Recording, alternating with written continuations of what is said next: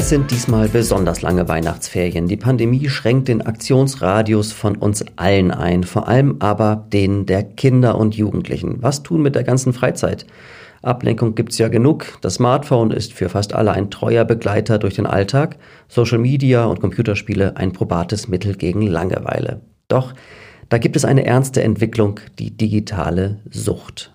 Und darüber spreche ich mit Dr. Tagret Lemenager. Sie ist Psychotherapeutin und Forscherin am hochrenommierten ZI, dem Zentralinstitut für seelische Gesundheit in Mannheim. Herzlich willkommen zu Mensch Mannheim, dem Interview-Podcast des Mannheimer Morgen. Ich bin Carsten Kamholz und hier spreche ich mit Persönlichkeiten aus Mannheim und der Region über Themen, die sie selbst oder die Gesellschaft bewegen. Nun zu meinem Gast. Am Telefon ist Tagrit Lemenager. Ich grüße Sie. Ich grüße Sie auch, Herr Kamholz. Sie leiten am Zentralinstitut für seelische Gesundheit die Arbeitsgruppe Verhaltenssüchte. Darunter kann ich mir noch nicht so viel vorstellen. Wie arbeiten Sie da? Mhm. Also zunächst einmal die Definition, die grobe Definition von Verhaltenssüchten ist, dass repetitive ähm, Verhalten eine, eine, eine Aktion, ja, wie beispielsweise kaufen und so weiter, die trotz eingetretener negativer Konsequenzen unkontrolliert weitergeführt wird. Dementsprechend gehen halt auch einige Kriterien äh, mit einher, wie immer wieder starkes Verlangen, die Einengung der Wahrnehmung auf das Verhalten und ganz spezialisiert sind wir jetzt in dem Fall mit den etablierten Verhaltenssüchten wie die Glücksspielsucht, also Automatenspielsucht zum Beispiel oder auch Internetspielsucht. Ähm, auch andere Applikationen können, wie wir ähm, in Studien sehen, wie soziale Netzwerke oder so süchtig machen. Ja, das ist so unsere Eingrenzung erst einmal ähm, des Forschungsgebiets für Verhaltenssüchte. Warum haben Sie sich dieses Thema ausgesucht? Also gut, ich bin schon seit 20 Jahren im Suchtbereich tätig und habe auch angefangen, hat das mit ähm, Alkoholabhängigkeit und nach meiner Doktorarbeit wurde ich dann irgendwie gefragt, ob ich nicht Interesse hätte, ein Projekt zur Glücksspielsucht zu machen. Also ich bin da einfach so reingekommen irgendwie.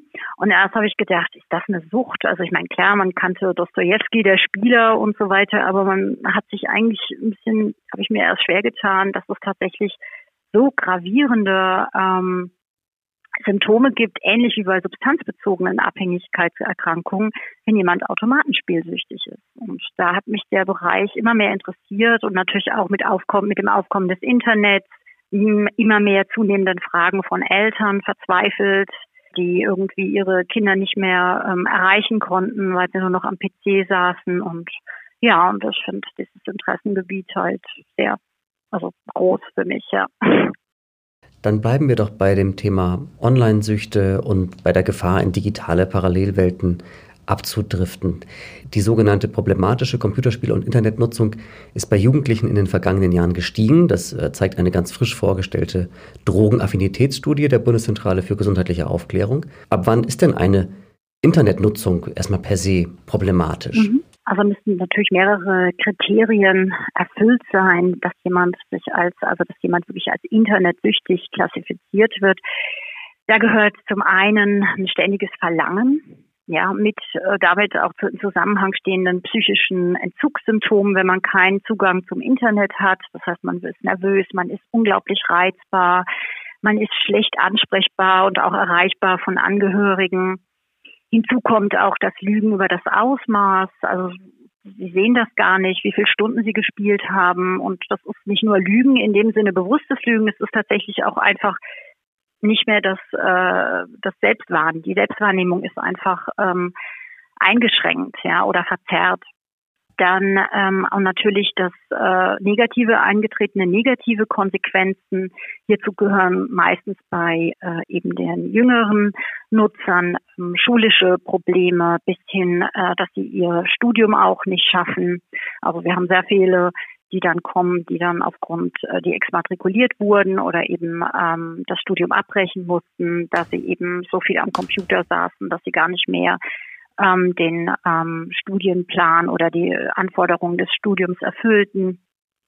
Das gehört noch eine Toleranzentwicklung. Anfänglich dient natürlich die Nutzung erstmal einem Belohn, einer schnellen Belohnung. Das ist klar. Ich meine, das Internet bietet so vielfältige Quellen der positiven Ablenkung, auch beim Spielen, ne? schnelle Punkte erzielen oder auch die Likes bei sozialen Netzwerken. Und auch die, die Selbstdarstellung ist dann natürlich auch, man kann seinen Selbstwert enorm virtuell natürlich erhöhen. Und das schafft natürlich eine immer stärkere Diskrepanz zur Außenwelt. Und damit ist auch so eben dieser Teufelskreis, dass man dann die in der Außenwelt ähm, häufig entstehenden negativen Gefühle kompensiert mit der Nutzung, was auch ein Merkmal darstellt. Ist denn dabei die Dauer der Nutzung ein Problem oder ist es die Art und Weise, wie man damit selber umgeht, äh, das entscheidende Problem? Diese Studie, die ich gerade erwähnt habe, die führt ja auf, dass junge Leute zwischen 12 und 25 Jahren äh, so bis zu 24 Stunden pro Woche im Netz unterwegs sind oder Computerspiele spielen. Ist das eine problematische Zahl für sich schon mal genommen oder kann man sagen, es gibt eine Stundenzahl, die definitiv gesund und eine, die definitiv ungesund ist? Ich finde das auch sehr schwierig, weil wir haben ganz unterschiedliche Verläufe. Es gibt ja auch äh, eben Betroffene, die kurz Phasen haben, ja, wo sie unglaublich viel spielen oder Internet nutzen, aber eben was nicht mit negativen Konsequenzen einhergeht. Und äh, dann gibt es wiederum Phasen, ähm, wo man eben viel spielt, was mit negativen Konsequenzen einhergeht, was dann natürlich wieder ein Risiko für eine Suchtentwicklung darstellt. Von daher ist die Zeit, man sagt, dass bei zweieinhalb Stunden täglich, also nur freizeitbezogen, ja, ein, eine bestimmte Applikation zu nutzen, dass das ein, Risik, ein gewisses Risiko darstellt. Aber es ist kein Kriterium für eine Sucht, meiner Ansicht nach. Haben Sie neue Erkenntnisse, die Corona-bedingt eine veränderte Nutzung sichtbar machen? Gibt es da Erkenntnisse, bei denen man sagt, Corona hat möglicherweise äh, einen Schaden ähm, hergestellt beim Thema ähm, Umgang mit digitalen Medien? Also den Schaden können wir natürlich insofern noch nicht sagen, weil da müsste man jetzt nach dem Lockdown schauen, ähm, ob die Prävalenzen nochmal deutlich äh, zugenommen haben von ähm, Suchterkrankungen im Internetbereich. Ne? Aber was wir sehen können, wir haben erste Daten basierend auf 3000 Befragten online, dass tatsächlich während des Lockdowns äh, die Internetnutzung erheblich zugenommen hat und besonders nochmal ähm, jüngere Betroffene, besonders männliche, die eben viel mehr ähm, Computer spielen im Vergleich vor dem Lockdown. Ja. Nun kann man aber auch sagen, ob das jetzt nicht nur negativ ist. Es ist nun auch eine Ablenkung von der Isolation in der Zeit. Ja, also es kann auch durchaus, also inwieweit das wirklich gravierende Folgen hat, das kann man erst eigentlich nach der ganzen Pandemie-Problematik, äh, sollte man das nochmal nachuntersuchen. Dann gehen wir doch mal in die einzelnen Bereiche rein. Fangen wir mit den Games an. Worin liegt denn überhaupt die Gefahr beim Spielen? Oder muss man da nicht auch unterscheiden zwischen den Spielen? Also man muss schon auch unterscheiden zwischen den, die spielen, also zwischen den Spielern. Ne? Es gibt Spieler, die äh, das, das ist, die spielen, aber haben keine Abhängigkeitsentwicklung, wie auch der berühmte Weinbauer, ja, der nicht unbedingt alkoholkrank sein äh, wird, ja. Aber es gibt eben, wenn beispielsweise gewisse Dispositionen gegeben sind, also man derjenige eine Neigung hat zu Depressionen zum Beispiel oder ähm, eine erhöhte Impulsivität zeigt, ja, die beispielsweise auch in der Sozialisation, also in der Erziehung häufig an, aneckte, dann sucht man sich natürlich aufgrund der negativen ähm, Gefühle und Frustrationen was schnell eben eine Belohnung schafft, ja, um diese negativen Gefühle zu reduzieren. Also ich würde sagen, für die stellen die Spiele natürlich eine große, eine große Gefahr dar, ja, weil man kann eben, also ich arbeite auch sehr viel, habe sehr viel erforscht an, an Identitätsprozessen und Selbstkonzept. Und man kann eigentlich sagen, dass abhängige Spieler ein wesentlich schlechteres Selbstkonzept, also Selbstbild von sich selber haben. Das betrifft ähm, ihre physische Erscheinung, das betrifft ihre emotionale Intelligenz, also sie fühlen sich sozial ängstlicher ähm, und auch impulsiver selber, ja, oder ecken öfters an. Und ähm, das ist viel mehr ein Kriterium. Ist das vor allem ein Thema, das Jungs und junge Männer angeht? Also das Spielen ist auf jeden Fall höher ähm, von der Prävalenz bei Männern, wobei in den letzten Jahren auch ein Trend dahingehend ist, dass auch ähm, junge Frauen häufiger spielen, halt andere Spiele dann in Bezug auf ähm, im Verhältnis zu den Männern. Aber es ist immer noch dominiert ähm, von ja, jungen Männern. Ab wann ist man denn spielesüchtig? Es ist ja völlig normal, dass man, wenn man sich ein neues Spiel kauft, am Anfang es möglicherweise relativ exzessiv spielt. Ist das dann auch schon ein Suchtverhalten, dass man so begeistert ist und es ständig spielen will? Also ich glaube, zunächst sollte man sich wirklich fragen, geht mit dem, gehen mit dem Spiel negative Konsequenzen einher? Ja, leidet der Betroffene selbst beziehungsweise die Angehörigen auf Dauer darunter? Ja, ähm, also ich finde, das ist erstmal ein wichtiges Kriterium. Leidet die Schule darunter? Leiden Gewichte, äh, äh, wichtige Verpflichtungen darunter? Ja, auch im Alltag. Ja, aber wenn jetzt jemand eine Begeisterung erstmal hat für ein Spiel, sehe ich da ähm, per se äh, erstmal keine Problematik drin, weil das ist nun mal ein neues Medium. Das gehört irgendwie auch zu unserer Gesellschaft, wie die Digitalisierung auch. Und ohne die Digitalisierung muss man auch sagen, das hätten wir jetzt während des Lockdowns wahrscheinlich erheblichere Probleme nochmal ähm, mit Isolation und, und, und depressiven Depressionen. Ja, das muss man eben auch sehen. Also von daher will ich eigentlich Spiele auch gar nicht so verteufeln. Ich denke, es, es, es ist wichtig, dass die Menschen aufgeklärt werden über einen gesunden Umgang. Und ähm, dass sie sich auch fragen, wenn sie zu viel spielen, wie geht es mir damit? Also dass sie einen Zugang auch zu sich selber bekommen. Ja, und äh, wenn sie mhm. einfach merken, tut mir nicht gut jetzt, hm, sollte ich vielleicht reduzieren. Wenn ich das dann nicht kann, reduzieren und merke, ich bin so eingeengt nur noch äh, in meiner Wahrnehmung auf das Spielen, dann sollte man sich gegebenenfalls natürlich auch Hilfe suchen. Es gibt ja seit Jahren eine Debatte über die Frage, was machen Gewaltspiele eigentlich mit den Spielern? Wie ist denn da Ihre Haltung? Auch da muss ich sagen, es gibt äh, Studien, die sagen eigentlich, dass nochmal andere, also sicherlich ähm, Jugendliche oder Kinder, die viel Gewalt in ihrer Familie erfahren, haben eine höhere Affinität zu Gewaltspielen und somit auch ähm, aber die haben das per se wahrscheinlich dann auch eine höhere Gewaltbereitschaft, wird angenommen. Ja, aber ähm, ansonsten, ähm, wenn eine gesunde Sozialisation vorherrscht, ähm, also gute ähm, ja, Familienverhältnisse und so weiter, äh, würde ich nicht sagen, dass die Gewaltspiele einen Einfluss haben auf Gewaltbereitschaft. Dann kommen wir mal zum Bereich Social Media. Wir hatten beim mhm. Thema Computerspiele festgestellt, das ist eher ein Thema, was Jungs anspricht. Ist Social Media eher ein Mädchenthema? Ja, also Social Media ist mehr ein Mädchenthema, weil es eben hier nochmal gerade was äh, ähm, die Attraktivitätskomponenten angeht, da sind Frauen immer noch unter einem höheren Druck, denke ich, als äh, Männer. Also da ist schon noch immer ein Unterschied. Und ich glaube auch die äh, soziale Vergleichbarkeit, hat man gesehen, ist eben höher bei Frauen. Mhm. Und äh, somit auch ähm, als eine Welt darzustellen auf Instagram zum Beispiel. Man kann die äh, Fotos ja ähm, mit äh, vielen anderen Applikationen bearbeiten und ein perfektes Selbst erschaffen. Das ist schon viel affiner bei Frauen. Was macht das mit den Menschen, die bei Social Media sich so darstellen? Also ich denke, wie gesagt, wenn von vornherein natürlich auch äh, gewisse Faktoren gegeben sind, wie ein schlechter Selbstwert, ne, ist das natürlich erstmal eine Erlösung für jemanden zu sagen, ich stelle mich hier eher virtuell dar.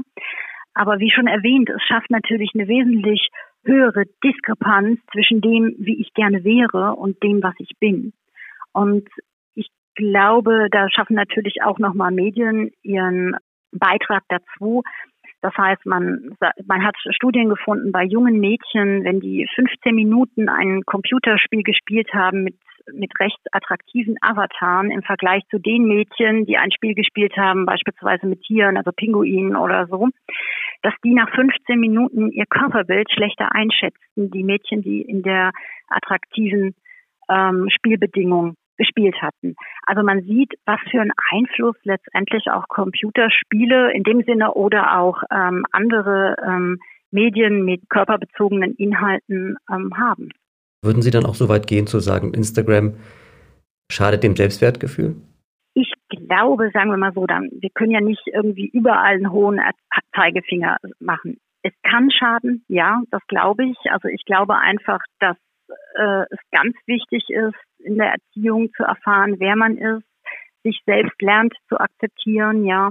Und ähm, ich meine, es ist in unserer Gesellschaft sehr stark immer das äh, liebe Mädchen, das brave Mädchen in der Schule gefragt. Und ähm, andere, die eben vielleicht anders sind, ja, und das wird sehr schnell als nicht normal, was natürlich auch eine große Diskrepanz oder auch äh, eine, ja, einfach äh, negative Gefühle auslösen kann. Und ich glaube, dahingehend mehr zu machen und ähm, halte ich für, für, für ganz wichtig. Und dann sind auch die Medien vielleicht ähm, nicht mehr ganz so unter hohem Einfluss. Es gibt ja Menschen, die posten, liken, kommentieren sehr, sehr viel, jeden Tag.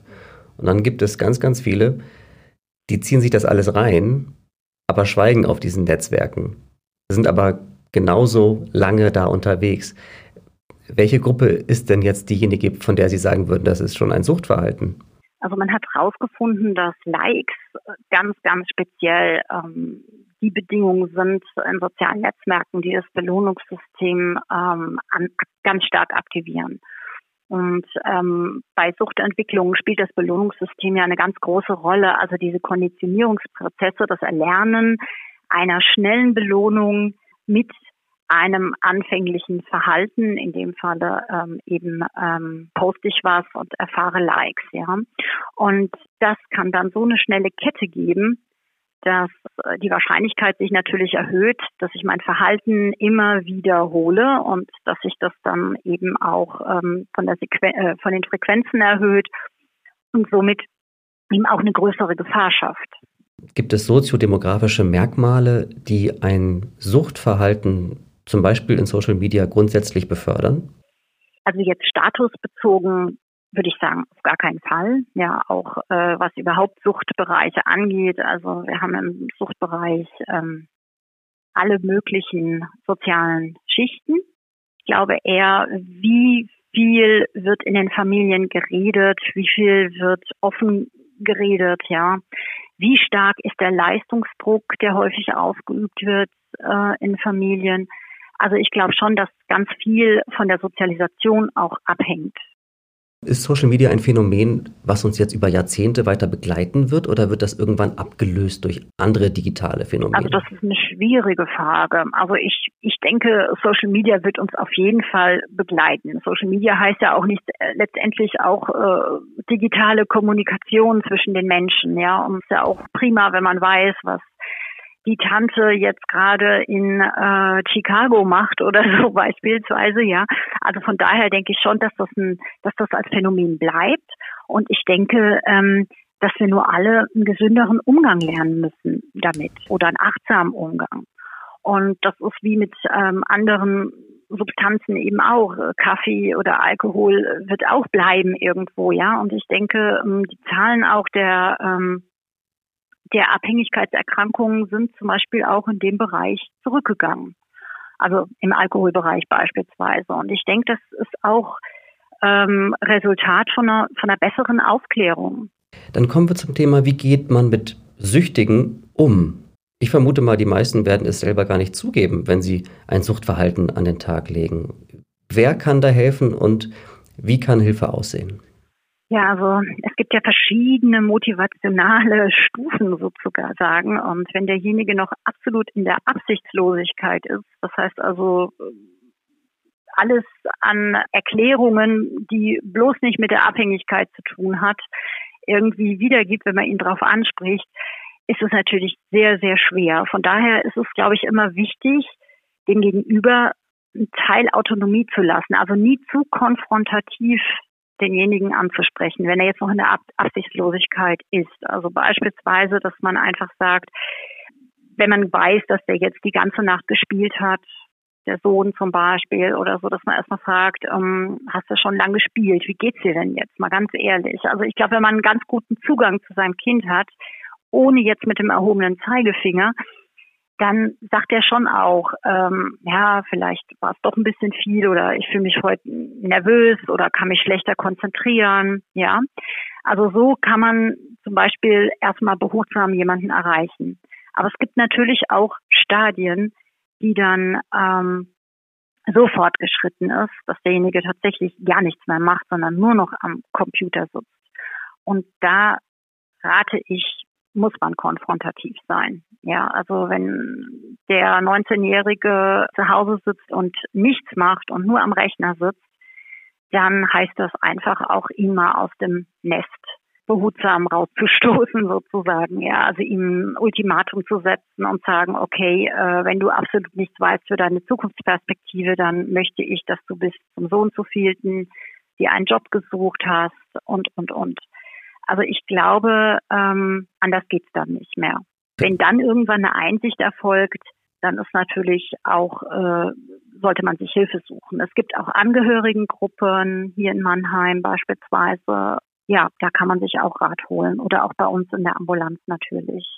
Was können Eltern konkret hier in Mannheim auch tun, wenn sie ihre Kinder einfach nicht mehr erreichen? Mhm. Also es gibt zum einen Suchtberatungsstellen hier in Mannheim, zum Caritas, Diakonie, ähm, Drogenverein und so weiter, wo man sich äh, erstmal auch als Angehöriger Rat suchen kann, auch natürlich hier bei uns in der Ambulanz vom ZI. Und wenn der Betroffene selbst motiviert ist, dann kann er entweder, wie gesagt, auch äh, in die Suchtberatungsstelle gehen, aber er wird dann wahrscheinlich äh, auch zu uns in die Ambulanz kommen und wir können dann konkret ihm spezifische Behandlungen anbieten. Ja, also beispielsweise kann das sein erstmal ambulant, je nachdem wie stark er abhängig ist, dass man da Verhaltenspläne aufstellt, dass man alternative Aktivitäten den Patienten wieder dazu ermutigt oder eben auch eine teilstationäre Behandlung.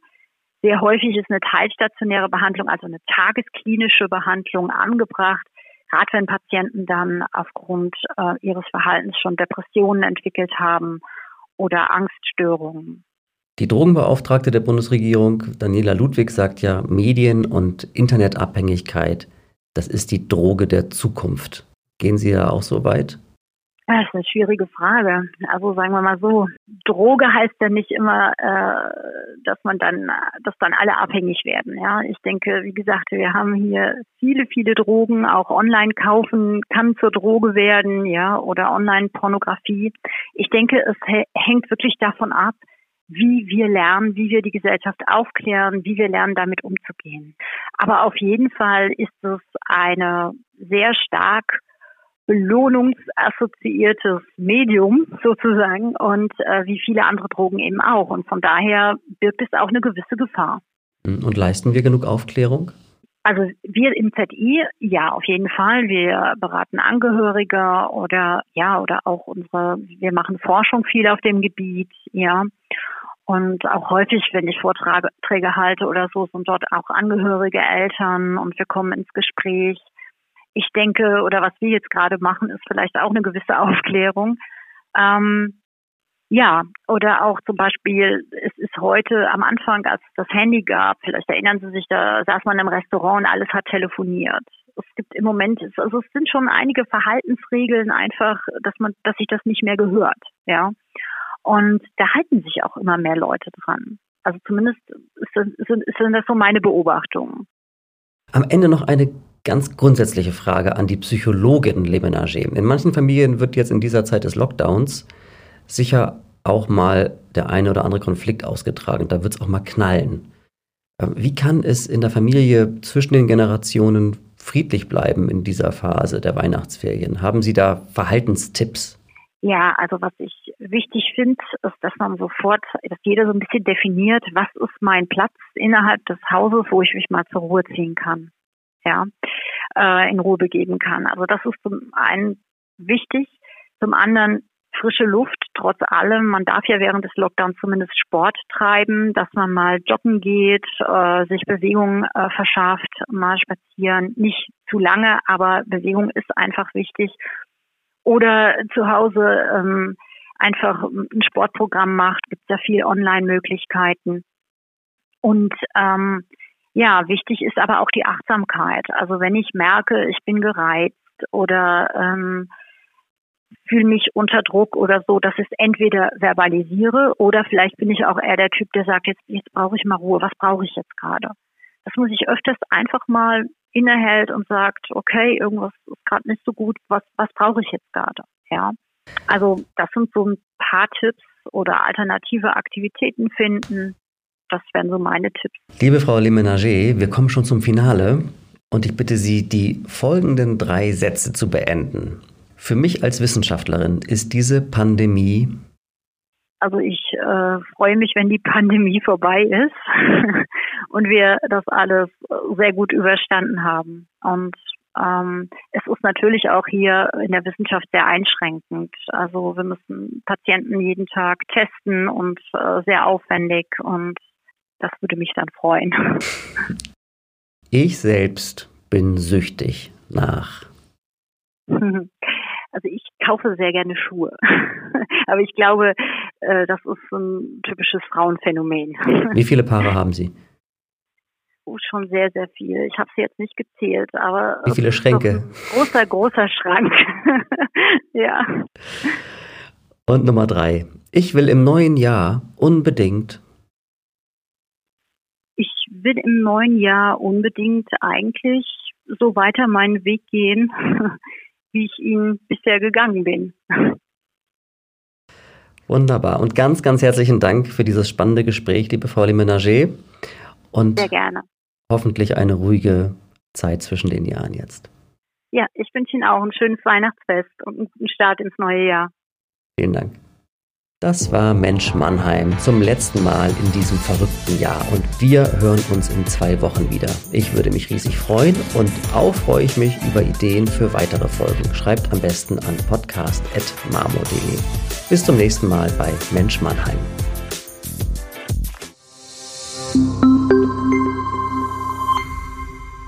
Ein Podcast des Mannheimer Morgen. Produziert von Julia Wadle.